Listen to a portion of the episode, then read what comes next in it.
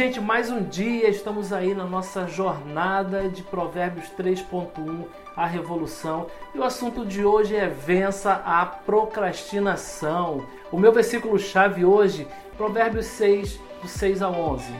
Você preguiçoso, olhe para a formiga, observe e aprenda alguma coisa com ela. Ninguém precisa dizer o que fazer.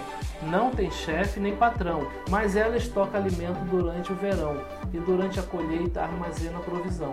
E você, por quanto tempo vai ficar vadiando sem fazer nada? Quanto tempo ainda vai ficar na cama?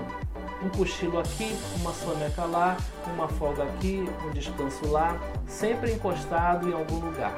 Sabe o que vai ter? Apenas isto: uma vida pobre e miserável na qual as necessidades são permanentes. E a minha reflexão de hoje está baseada num livro também que eu li, vou mostrar para vocês agora. Este livro, escrito por William Douglas e Davi Lagos, é da editora Mundo Cristão. E você pode comprar, adquirir através da internet por aproximadamente R$ reais. O interessante é que se tivermos um pouco de humildade e reconhecermos que precisamos aprender com as formigas, certamente seremos surpreendidos por elas.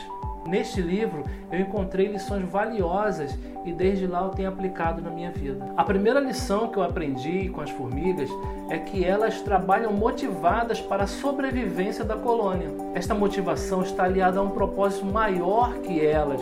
E para cumprir este propósito, esta missão de vida, elas dão duro todos os dias. O interessante é que elas sabem exatamente o que devem fazer e não precisam de um líder que as motivem são rápidas e proativas no seu trabalho. Elas fazem o que deve ser feito primeiro para depois descansar. Uma coisa espetacular é que elas conhecem as regras de gestão de tempo e planejamento. Outra coisa importante é que as formigas trabalham muito sem esperar elogios e reconhecimento de ninguém. Estas são algumas lições que eu aprendi lendo o livro Formigas. Para a gente ter excelentes resultados, a primeira coisa que devemos fazer é vencer a preguiça e a procrastinação. Mas você sabe o que é a procrastinação? Procrastinar é adiar intencionalmente.